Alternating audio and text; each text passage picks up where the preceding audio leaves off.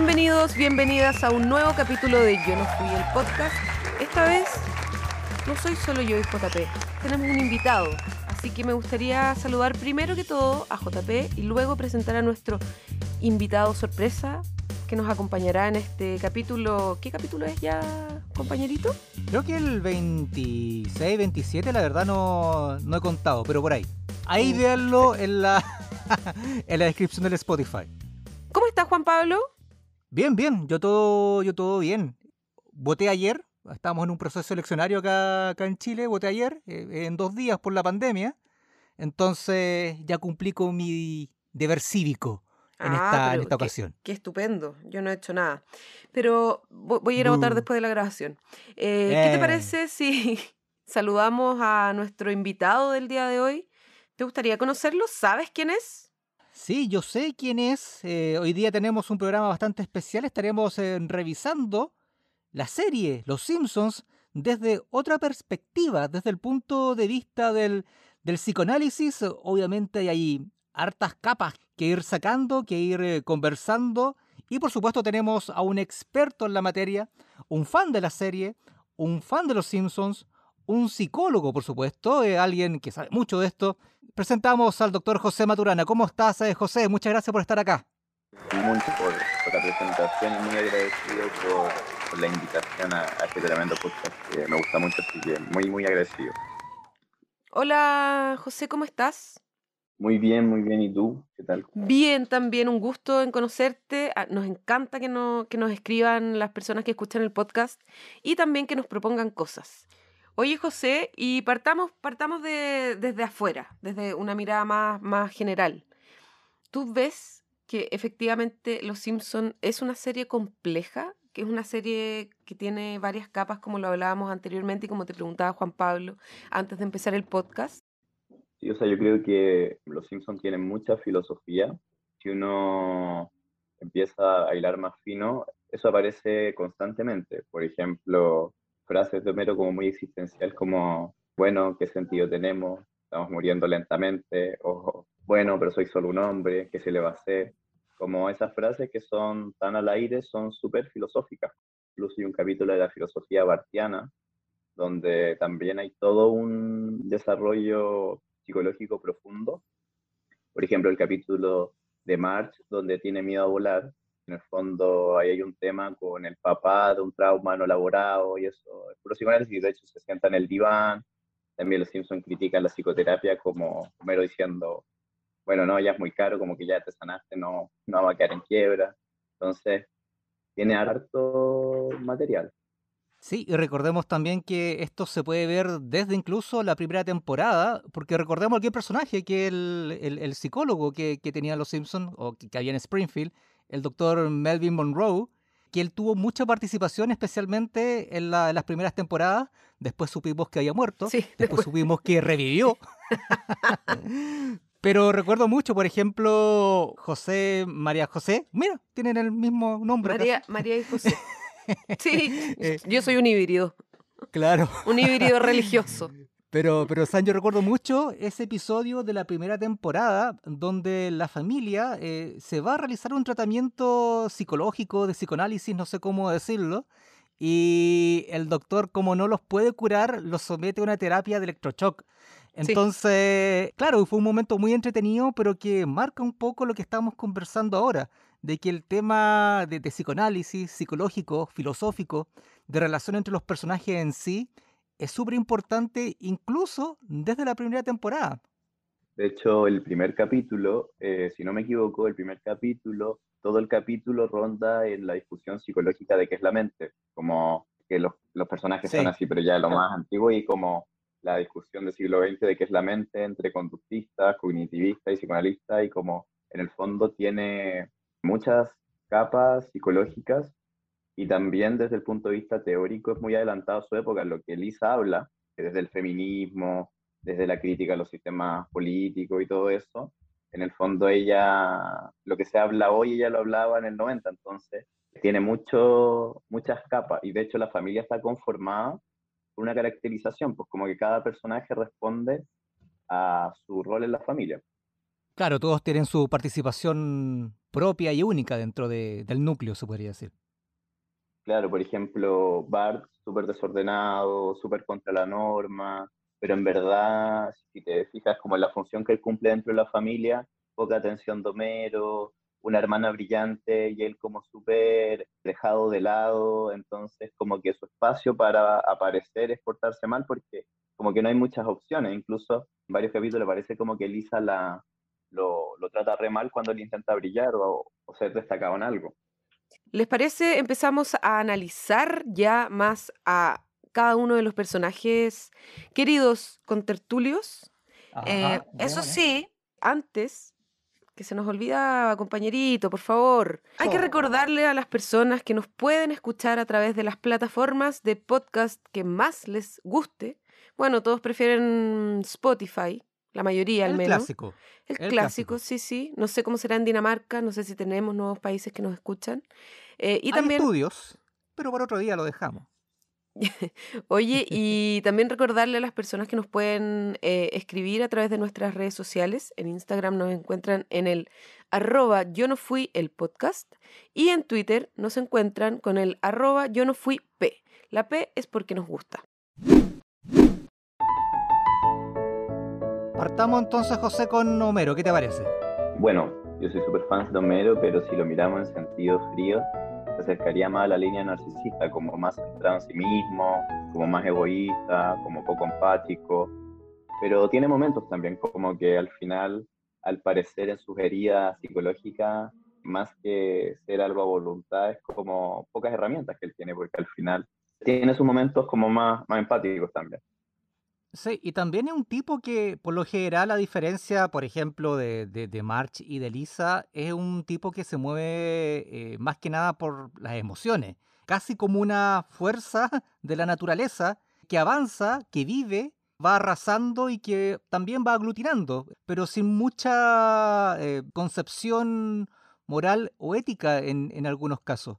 Un tipo problemático, por decirlo de algún modo en los años 90 probablemente Homero tiene mejor cabida en una familia que en el siglo XXI. Probablemente ese mismo personaje no generaría el mismo eco, que sería mucho más criticado por los hijos, ¿te fijas? porque en el fondo en la familia tradicional de esos años era muy común quizás este patrón de hombre, como un hombre que va a trabajar, que no participa mucho en la casa, que aporta lo mínimo, una paternidad muy poco activa, que no se involucra mucho con los hijos, entonces podríamos decir que en los 90 sí refleja muy bien como el estereotipo de, de familia, pero ahora sería como diagnosticado como trastorno de personalidad narcisista, como de alguien egoísta que en verdad está muy autocentrado y que no está acorde a los tiempos, donde debería ser más ético, preocuparse de los demás, ser más presente en la, en la infancia. Yo creo que no, no tiene tanta tanto espacio como en cómo se entienden hoy las relaciones. Oye, ¿y esto será, será como consecuencia, hablando del personaje, de la infancia de Homero? Bueno, Homero tiene como razones para eso, porque de alguna manera eh, hablamos de un papá bien desconectado, ya como en algún momento Homero en la película dice que mi papá nunca esto, entonces esto es un círculo intergeneracional de padres que no se preocupan y hay que cortar el círculo y le dice tira la, la bomba, no me acuerdo qué era, incluso también hay otros capítulos donde él dice, papá, ¿por qué nunca me alentaste? Cuando ellos están vendiendo una pócima o algo sexual, también él le reclama como, nunca me apoyaste y salen escenas donde él lo echa para abajo. Y creo que Homero era bailarín y como que le dice, no, o cantaba. Gimnasta, y, gimnasta. y la mamá, una mamá, claro, idealista y todo, pero que si somos pragmáticos lo abandonó.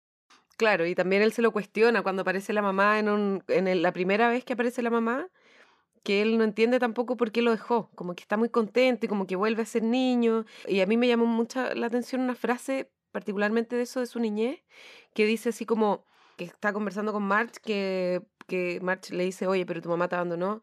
Y él dice, claro, es que yo debo haber sido un niño insoportable, como Mm. que la justifica. Claro, o sea, como también, lamentablemente, cuando uno tiene figuras de crianza malas, está, aparece un tema culpógeno, como algo malo debo tener, porque si no me pescaron, si no me atendieron, si no se preocuparon, algo malo debo tener, porque la mente infantil no entiende por qué un papá eh, no se interesa, etcétera, etcétera. Entonces ahí empieza como los problemas de autoestima, como, bueno, si no me quieren es porque yo no soy tan querible, etcétera, etcétera. Entonces, y ahí tú te das cuenta de que se repite el patrón intergeneracional de egoísmo, porque finalmente el papá muy egoísta, como nunca lo pescó mucho, la mamá se fue, entonces es como esperable que Homero también sea como egoísta un poco, como es lo que, como su escuela. Incluso la, la mamá, uno de los últimos capítulos, como que al final ocupaba a Homero para un plan, eh, para sus ideales y como era un objeto para un fin, un medio para un fin. Entonces sigue como relegando esto más egoísta. Cuando se murió la mamá. Claro. Que también revivió y también se murió y también revivió. Eh, es una tónica de los Simpsons, parece. Estamos encontrando un patrón acá. Sí. Yo creo, que, yo creo que Matt Groening también tiene un problema. Yo creo que en otra oportunidad deberíamos meternos en, la, en la psicología, en la psiquis de, de Matt Groening también. Mucha muerte y mucha resucitación. o sea, la, la, familia de los Simpsons es la familia de, de Matt Groening, po. Sí, pues bueno, claramente. Claro. Eh, eso, perdón, sé que no salimos un poco del tema, pero, pero José, ¿eso cómo, cómo, se puede, cómo se puede ver desde tu área de trabajo? Porque todo lo que estamos viendo de los Simpsons, al menos las primeras temporadas, era lo que decía la María José, era una representación de la propia vida de Matt Groening. ¿Hay un tema ahí con el bueno de Matt? claro, o sea, como las propias neurosis aparecen en las obras de muchas personas, como Freud tenía muchos temas, como con su familia, con la figura del padre, entonces él mismo como que creó una teoría en función de eso, tenía muchos problemas como con la sexualidad, entonces también crea una teoría basada en la sexualidad. Víctor Frank, un psiquiatra austriaco, siempre fue muy nihilista y él crea una teoría de sentido, entonces podríamos decir que muchos autores como que sus neurosis las ocupan para su obra creativa y debe ser el caso de, él también. Oye, José, bueno, ya para cerrar el tema de Homero, si te pidiéramos un diagnóstico del personaje, si tuvieses a Homero ahí sentado en tu, en tu consulta, en tu diván. ¿cuál sería, en tu diván, cuál sería el, diagnóstico que le podríamos hacer a, Homero Simpson? Bueno, podríamos decir que un trastorno de personalidad narcisista, que las causas de eso, una mamá ausente y un padre bien interferido en, su, en sus funciones como diagnóstico.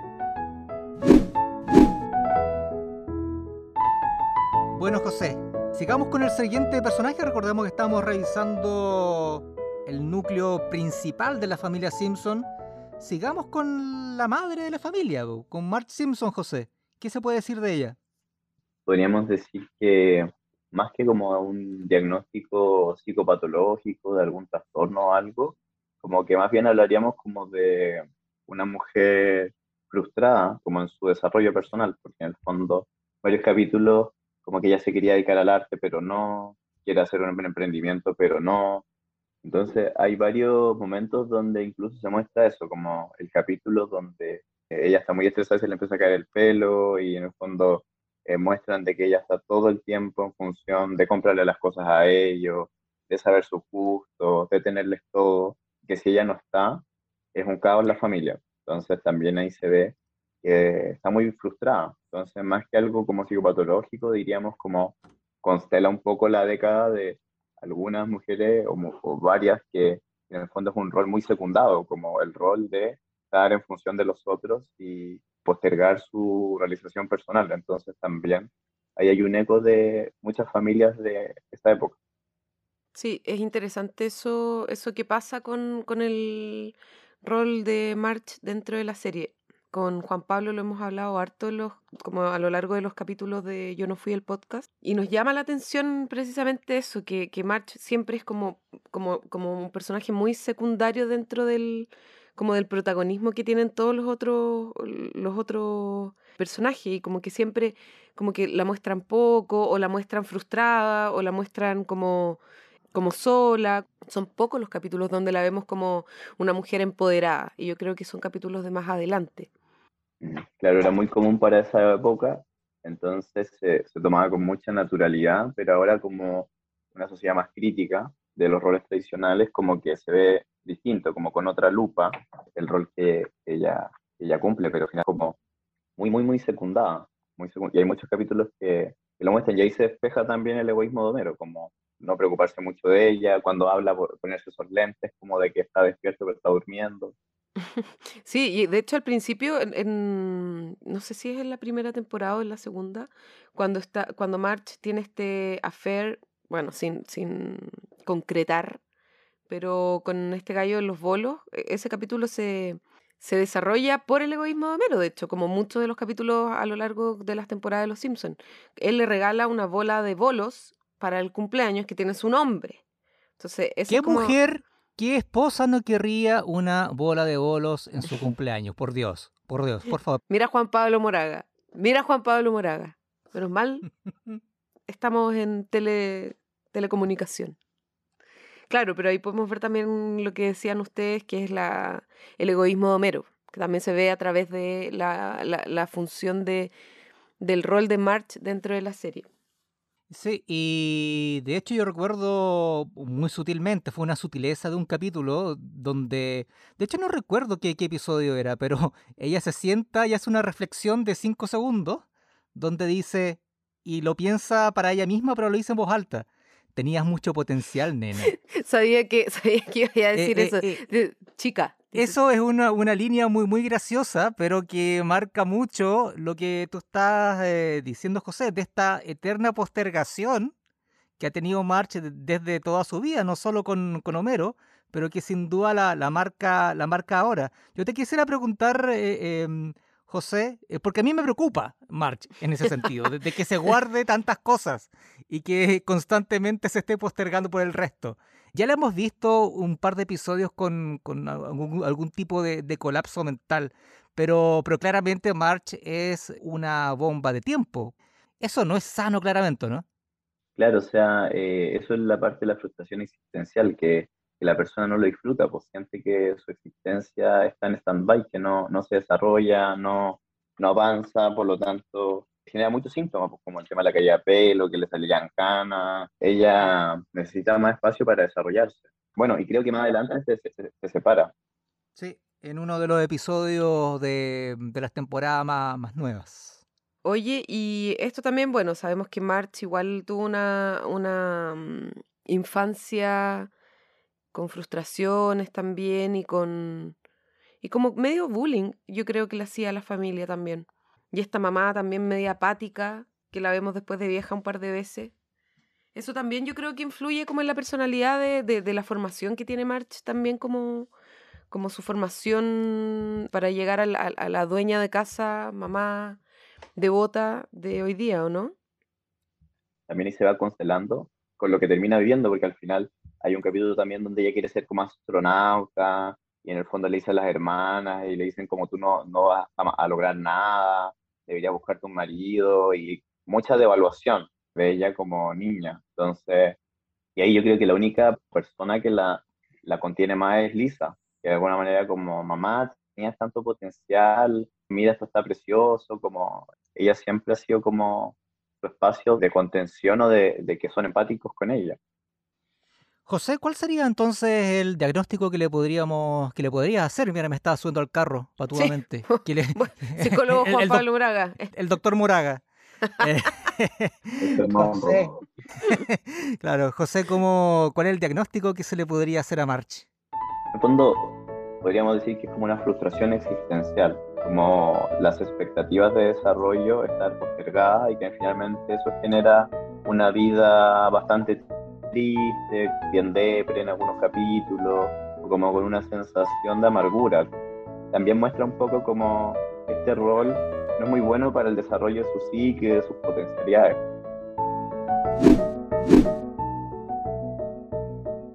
María José, ¿con cuál vamos ahora? Ahora me gustaría ir con el niño Yo no fui, Bart Simpson. Bart Simpson es mostrado en la serie como, como es como, como un ícono y, me, llama la atención de que sea como el, como el central y el favorito de muchos y... En los 90 sobre todo. Como que lo explotan harto. Eh, y es, un, es como una persona, a mi parecer, que no soy psicóloga, como de harto análisis igual, como la forma que tiene de ser, no? Claro, o sea, yo creo que Bart es un personaje yo lo considero el más genial porque es como el más trabajado. y el más incomprendido dentro de los roles familiares, como, porque Homero, como encontrarlo mucho en la familia, como Mark también en las familias de aquella época, pero Bart como que constela esto de no soy valioso o no tengo atención de los otros, no tienen muchas expectativas sobre mí, ¿ya? En ese capítulo que sale como voy a ser un trotamundo, una cosa así. Entonces, como esa rabia de sentirse no valioso o de no importante. Y en el fondo de ser como muy sombra de la hermana, sobre todo en las familias de cuatro, donde son dos hermanos, los padres, y donde uno destaca mucho y el otro va quedando como secundado. Entonces, me voy un poco al extremo en el análisis, pero también nos ayuda a entender cómo quienes van perfilándose por un perfil más antisocial, pues como fuera de la norma, fuera del sistema, eh, como desde la rabia. Entonces también podemos entender esos perfiles de yo hago lo que se me antoja, tengo tan poco que perder que me da lo mismo como actúe. Y en el fondo destacar un poco como fuera de la norma social. Y se porta mal, está al límite con todo, a veces se le pasa en la moral como que él va al extremo, ¿ya? Porque, por ejemplo, hay un capítulo donde inventa que un niño se cayó en un pozo, y eso también es como muy, muy fuerte igual. Entonces, sí. vemos ese desarrollo como sociópata, pero sí, pero sí como fuera de, de los cánones sociales, pues como de, de, lo que se debería hacer. José, ¿cuál es la, la, relación que más marca el desarrollo y la personalidad de Bart? ¿Sería, sería Lisa a tu juicio o, o Homero, por ejemplo? ¿O ambos un poquito? Hay una falta de atención de Homero, ¿ya? Y en el fondo eso hace de que él no, no pueda espejar sus habilidades, porque si eh, Homero no se interesa mucho en él, también Bart no se conoce mucho, ¿ya? Porque finalmente una parentalidad activa le va dando espacio para que se conozca, entonces está como solito en su desarrollo, la mamá lo harto, pero finalmente es como, hijo, te quiero, pero tampoco le da el tiempo porque ya está ocupada las tareas de la casa. Y Lisa brilla todo el tiempo y Lisa igual le gusta la adulación, y cuando él emerge, Lisa tiende evaluativa con él, entonces la verdad es que podríamos decir que Bart, yo creo, como la principal víctima de esta constelación familiar. Sí, yo creo que tal vez por eso mismo Bart en los 90 y en las primeras temporadas era el, el personaje principal. Yo creo que por lo mismo, por, por esta riqueza que tenía en cuanto a su, a su construcción. Con el tiempo después, otros personajes también fueron agarrando un poco más de carne y sustancia, por llamarlo de algún modo, pero, pero Bart, claro, en esa época era el personaje que tenía más capas para, para analizar. A mí me parece, José, que igual Bart, dentro de todo, no sé qué opinas tú, Bart de todas formas mantiene algo súper lindo y algo muy noble.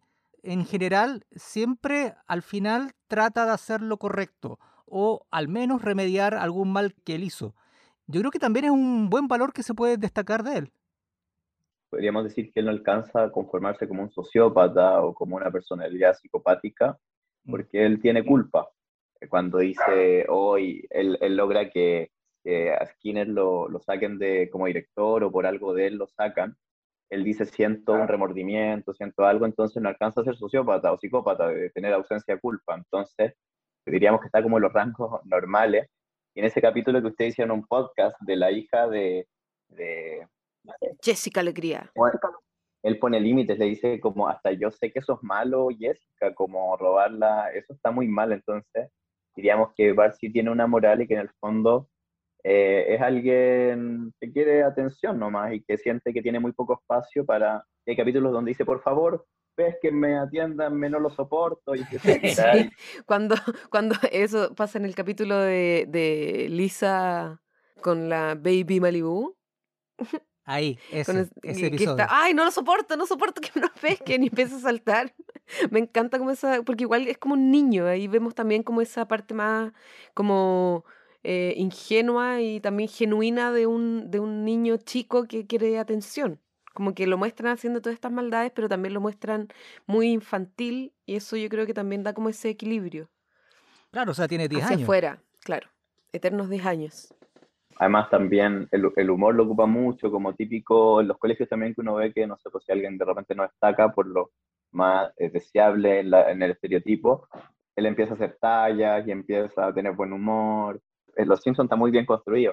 Hay una parte genial donde Skinner le dice como, parece que era su primer día en la escuela, le dice como, Bart, hoy vas a decidir si tú quieres ser como el hazme reír de todo y, o un buen estudiante. Y esto te va a marcar por el resto de tu día. Y él era chiquitito y dice como, come calzón. Y siguió como la senda de llamar la atención y el humor. Sí, ahí desplazó al niño que come gusanos en esa época. Sí. Que tuvo sus momentos. Que tuvo el momento de gloria hasta que llegó Bart. sí. ¿Y qué diagnóstico le podríamos dar a un muchacho como Bart? Creo que tiene problemas como de autoestima ah, debido como a poca atención de, de, las figuras de crianza, como de un desarrollo moral y social donde tuvo poco espacio para conocerse, como conocerse en sus habilidades, en sus competencias, porque Homero estaba muy autocentrado, Marge muy inviscuida en las tareas de la casa y Lisa lo quiere y todo, incluso le compra el alma en un capítulo y como tiene gestos muy bonitos, pero tampoco le da un puente para, y tampoco su función dentro de la familia, para que él se conozca y pueda eh, indagar. En ese capítulo que ustedes comentaban, que hacen como una retrospectiva de la vida de Bart, se ve ahí que Lisa también muchas veces como que no le permitió que él también fuera estrella o, como protagonista en, en sus temas. Y bueno, ya pasamos a la como al último integrante de, esta familia, que yo te debo decir que es mi integrante favorita. La mía también. De la familia, y pues claro, claro, lo, hemos comentado antes, que es Lisa, porque me encanta incluso por las contradicciones que tiene Lisa, porque Lisa es, obviamente, es muy competitiva, trata de hacer lo mejor, pero por el otro lado tiene todo lo malo que aquellas, entre comillas, cualidades pueden conllevar, que, que es un poco envidiosa, que cuando ve que alguien trata de llegar a su nivel, eh, se preocupa y trata de inmediato de echar a esa persona para abajo. En fin, yo creo que es un personaje muy rico. No sé cómo lo ves tú desde, desde tu área de, expertise. Pero es el personaje favorito de ustedes. Eh, los dos coinciden en que es su personaje favorito. A, mí sí, a mí me encantan los capítulos donde Elisa lleva, lleva el protagonismo. Eh, por algún motivo los disfruto mucho. A mí me pasó, José, que no era mi personaje favorito, como... Y cuando empezamos con, con JP a hacer este, este programa, me empecé a dar cuenta y a conocer más a los personajes, como mirándolos ya como con otra, otra lupa. Entonces me pasó que me empecé a encontrar con Lisa en muchas de, su, de las cosas que ella predica. Entonces como por ahí me empecé a encantar y pasó a ser mi personaje favorito. Yo también soy budista, vegana, no mentira, no soy nada de eso. Pero sí, como que me, me, hace mucho sentido todo lo que habla, entonces me gusta, me gusta mucho. Pero, y de hecho podríamos decir que es muy valiente el personaje de ella porque para la época es contrahegemónico, ya como no, no caer en los estereotipos, este capítulo de la Baby Malibu, donde ella como que dice, no, está mal ir en contra de todo, entonces como bien valiente en proponer y en el fondo como que no caer en el estereotipo de, de, esa época, como no me preguntes, soy solo una chica, como que dice la Baby Malibu y ella es como estar en contra de eso, irse al mundo feminista, teórico, racional, reflexivo, donde ella lee desde muy chica, donde ella resuena con autoras que plantean que mujer no se nace, sino que se hace, como tiene harto contenido de, pero tiene claro, es como un super yo desde el punto de vista psicoanalítico gigante, como demasiado moralista, demasiado ética, y eso eh, pasa a ser un poco desagradable porque en el fondo es como la perfección de la norma social, como buscar siempre ser perfecta, incluso en algunos capítulos como que de eso los otros personajes la retan, como ese dinero no lo deberíamos ver, cállate Lisa, y todos al unísono como eh, sacándolo ante su, como su superconciencia en todo momento, como no hay que ser perfecto todo el tiempo, entonces un personaje muy adelantado para, para la época. Y un personaje que se ve que está como constantemente rebelándose contra, contra algo. Se revela contra su papá, se revela contra su mamá. A mí me da la impresión de que muchas veces el motor que, que, ella logra encontrar para esta fuente de conocimiento y sabiduría y perfección que ella siempre busca es la rebelión contra algo es similar a lo que pasa con Bart, solo, solamente que, que Bart lo canaliza de otra forma. Como en, claro, en negativo. Es parte de su personalidad, supongo. Claro, una rebeldía más con un significado que sustenta su rebeldía, a diferencia de Bart que se acercaría más al absurdo, como rebelarse pero sin motivo, sin razón. pero tiene esa rebeldía aguda de, de poder rebelarse con, yo creo que es la más deseable, como de me rebelo contra algo, pero también propongo algo, porque en el fondo ella no dice, no, no los estereotipos de género en la mujer, y no se queda en eso, ella dice, creó una muñeca como diciendo confía en ti, eh, cree en ti, ella siempre propone, y yo como, bueno, yo no soy cristiana o católica, pero sí soy budista y eh, lo budista es esto, lo otro, pero es como la conciencia familiar, porque también cuando Mero es como un dios y en el fondo ella le dice, tú sabes que esto es pasajero, como la voz de la conciencia, como lo que, claro, como que no lo quiere escuchar. Y lo mismo con Barto. Sí, bueno, eh, hay, un episodio que yo creo que tú lo viste, que a mí me encanta, eh, que no trata de Lisa puntualmente, pero Lisa tiene un rol fundamental como una guía filosófica y moral de Bart, que yo creo que la representa bastante bien. Es en el episodio de Bart vende su alma, cuando Bart eh, le vende el alma a Milhouse, Bart acude a Lisa para hablar filosóficamente sobre lo que él siente y Lisa lo guía muy bien respecto a las distintas cualidades que tiene el alma, las distintas concepciones que ha tenido a lo largo de, distintas culturas y por qué es tan importante para, mm, para un ser humano. Al menos para mí, ese es uno de los episodios que define Lisa. No sé si tú recuerdas otro episodio que te define al personaje desde el, punto de vista psicoanalítico o filosófico, no sé. Claro, en ese capítulo, cuando Bart dice generalmente, conozco la obra de Pablo Neruda, que es genial, ahí ellos hacen una lectura súper importante de las ciencias humanas, que en el fondo, las ciencias para nosotros lo importante es el espíritu, que en el fondo hay algo invisible que nos determina, y que algunos le llaman alma, ¿ya? Entonces ahí también hacen un capítulo donde se indagan eso, como lo no visible, pero que es lo que comanda todo, puede ser la mente, el alma, el espíritu, hacen toda una lectura de eso que es necesaria para vivir, por eso Bart siente que no, no se ríe, no hay emociones, entonces ahí se pegan una tremenda, hay mucha lectura filosófica ahí de los escritores como una tremenda pasada por todo lo de la ciencia humana. Y bueno, ocupan el humor y todo, pero Lisa como siempre tratando de mostrar como el camino correcto. Ella a nivel familiar es como la conciencia del grupo y en el fondo siempre acuden a ella como buscando lo, lo, que debería ser correcto. Perfecto. ¿Y el diagnóstico a tu juicio, José, cuál sería para Lisa Simpson? Eh, más que una categoría como de psicopatológica, yo diría que mm, una persona muy racional, ya que a veces cae la exageración de lo racionalista, como de ponerlo todo en función de la razón poco desconectada de su campo emocional o de sus emociones y como un poco el estereotipo de la persona inteligente pero con pocas habilidades blandas. Pule muchos áreas, pero que lo emocional, lo sentimental no, no, tiene ese mismo desarrollo.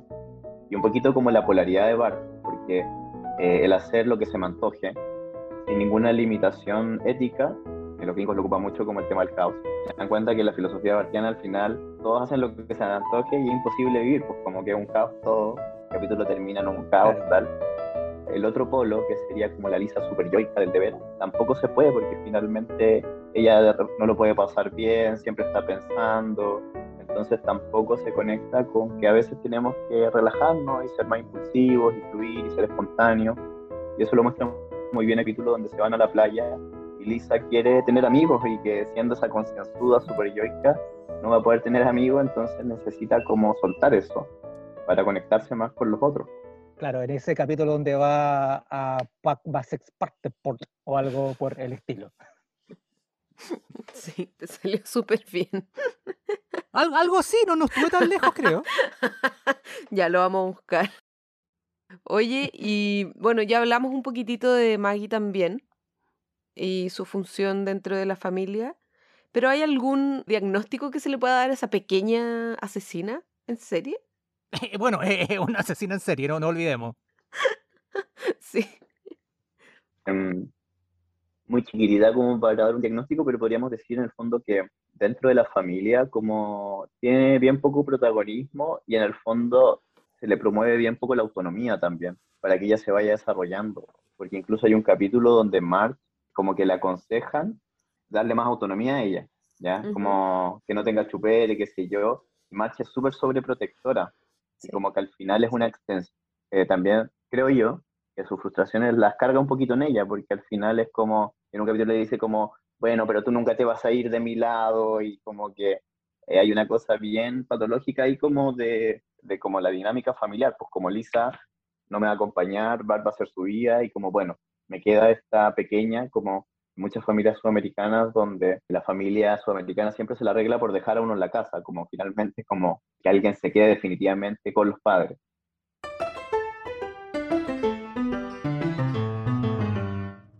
Bueno, José, y así, entonces, María José también. O estos nombres que me confunden. Di, María José nomás. Es como María y José. Te voy a decir María. Dime María por, hoy día. Por, hoy eres María y José es eh, José. Maturana. José. José Martín. Eh, bueno, ya, hemos analizado entrar a la mente eh, de los cinco protagonistas, personajes principales de, de Los Simpsons. Obviamente no hemos centrado en sus capas un poco más problemáticas, por decirlo de algún modo, pero aún así, José, la familia Simpson tiene un montón de cualidades positivas a pesar de todo. Ellos siempre siguen adelante, son, son muy protectores entre ellos. Bart, por ejemplo, es bastante protector con Lisa, aunque, aunque no lo parezca muchas veces. ¿Cómo tú, tú analizas esto? Porque a pesar de, de, todas estas cosas complicadas que hemos ido conversando a lo largo del programa, la familia Simpson sigue adelante y tiene un montón de cosas positivas también. ¿Cómo, cómo tú puedes ver eso? Sí, o sea, un poco entrar a lo, conflictivo es como mirar lo no tan bueno, entonces como de la caracterización de los personajes, pero también podemos decir que hay cosas muy positivas, por ejemplo, Homero, independiente de que en esa década quizás había un patrón como de hombres más egoístas o como yo hago mi vida y un poco preocupado, por ejemplo, está eso súper positivo de Homero que con posibilidades y todo, porque hay un capítulo que él tiene la posibilidad real, concreta, él siempre escoge a Mark. Eh, entonces hay características bien positivas. Por ejemplo, también hay una afinidad entre Bart y Homero súper rica, como de cuando Homero habla contra la religión y Bart le dice, va solo, pa, eh, aleluya, amén, como que ellos son súper, se nota que igual son súper partners. En su manera, claro. Y lo otro es que Mark, bueno, a pesar de esta frustración, eh, le harto valor a la familia, pues como a que estén bien, a los problemas siempre está escuchándolo. Como también una mamá muy de los 90, como una mamá que está muy compenetrada emocionalmente en cómo están los hijos, en que se desarrolle, en temas como cuando hay un problema amoroso o se peleó en el colegio. Como se nota ahí también que ella cumple un rol fundamental en la familia y Bart también preocupado, como también se preocupa harto sobre, con, con Lisa, este capítulo del general Sherman, como él le pegan y tiene tremendos tetes por defender a su hermana. También en, el, en, el, en, el, capítulo de donde van al, a esta escuela de militares, cuando mandan castigado a Bart y se queda Lisa, también vemos el apoyo de él, a pesar del, del resto, claro, tienen como esa, esa relación como dices tú.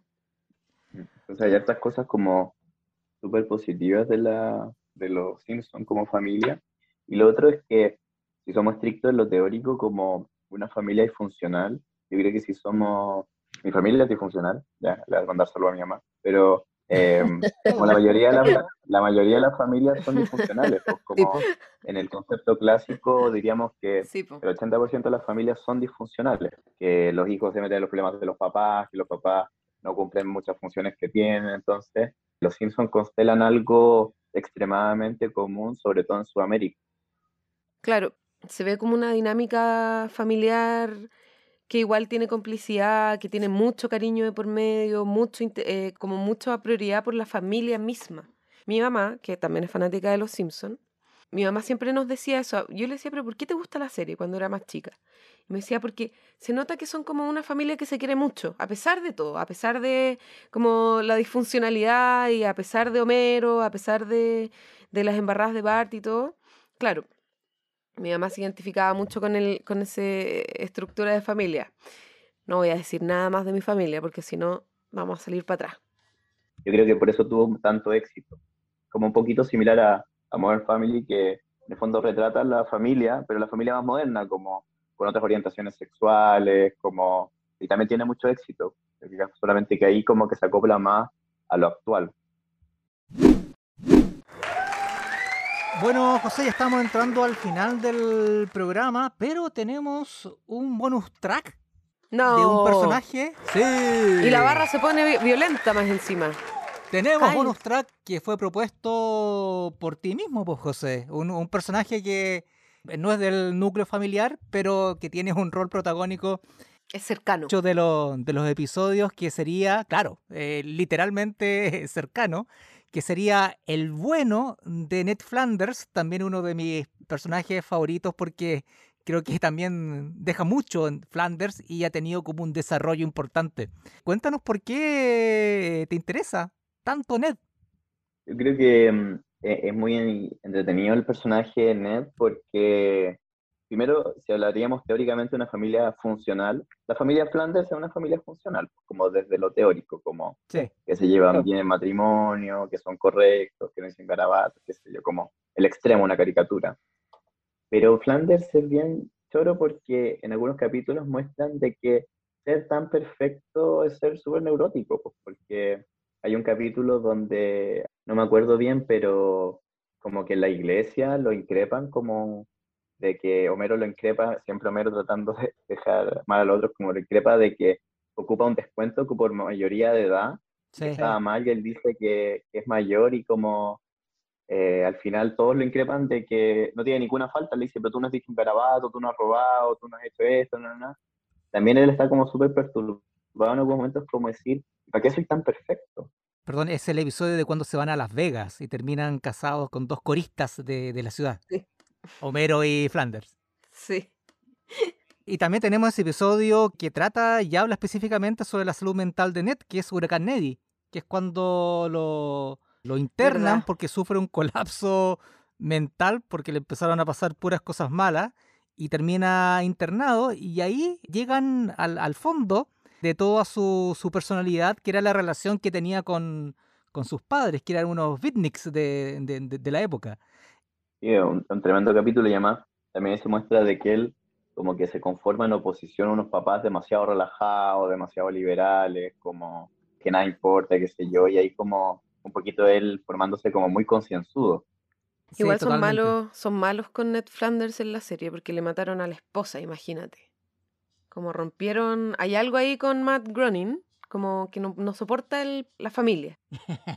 sus propias molestias ante la, la familia más funcional, o porque también incluso ahí se ve como lo neurótico de ser muy reprimido de Flanders, porque Homero, de una manera totalmente burda, provoca como la muerte de, de la esposa, o, o qué sé yo, incluso tira una talla en el funeral de ella, al parecer, Sí. y él no se enoja, po.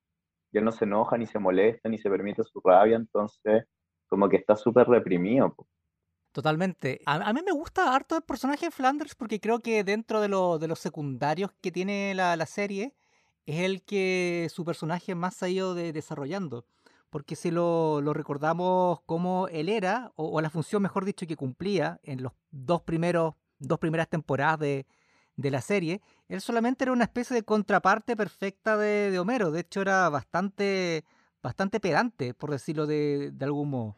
Pero yo creo que a partir de ese episodio em, de la tienda de zurdos, fuimos conociendo también otra, otra faceta de, de Ned, que no solamente era este tipo perfecto, sino que también dentro de esa aparente perfección tenía un montón de cosas extrañas y eso por un lado lo, lo hacía mucho, mucho más cercano.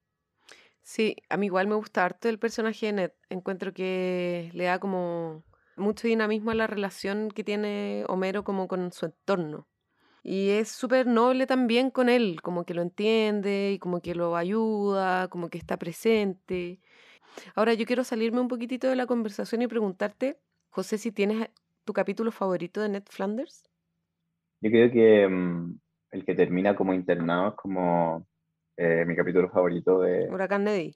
claro, que ahí es genial, como que incluso, si no me equivoco, bien ustedes me ayudan, como, mi memoria no, no está un poco frágil, pero que como que hasta el psiquiatra se enoja, pues como que, pero por favor dígame algo, no, no lo comprendo, como, Sí. Entonces, hay, hay, una escena en que tratan de provocar a Ned y llevan a Homero como la persona que, que, más lo, lo, hacía sacar de sus casillas y al final Homero le termina diciendo tuve relaciones carnales con tu esposa. Sí. algo por el estilo, algo muy heavy y ni siquiera así Flanders eh, reacciona de forma, de forma negativa reacciona de forma negativa cuando le, le mencionan a sus padres. Es muy bueno e, ese episodio. Es buenísimo, deberíamos hacerlo. Bueno muchachos, si les parece vamos cerrando. Hemos conversado bastante respecto a cómo se puede analizar a Los Simpsons, nuestra serie favorita de los tres presentes en este podcast el día de hoy desde un punto de vista más, más psicoanalítico. Quiero darte las gracias, José, por estar con nosotros.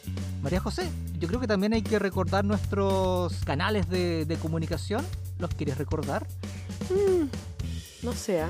me sumo a las palabras de Juan Pablo y a todas las personas que nos escuchan decirles que se pueden comunicar con nosotros también si tienen alguna alocada idea para este podcast. Se pueden comunicar con nosotros a través de nuestro Instagram en arroba yo no fui el podcast y en Twitter con el arroba yo no fui p. Y también no olviden de escucharnos en su plataforma de podcast favorita. Les recomendamos Spotify, Apple Podcast, Google Podcast o millones de otras que yo no sé ni siquiera cómo se llaman. y em, muchas más. Y muchas más. Y te dejo la palabra, José, para que digas lo que quieras, tus palabras al cierre.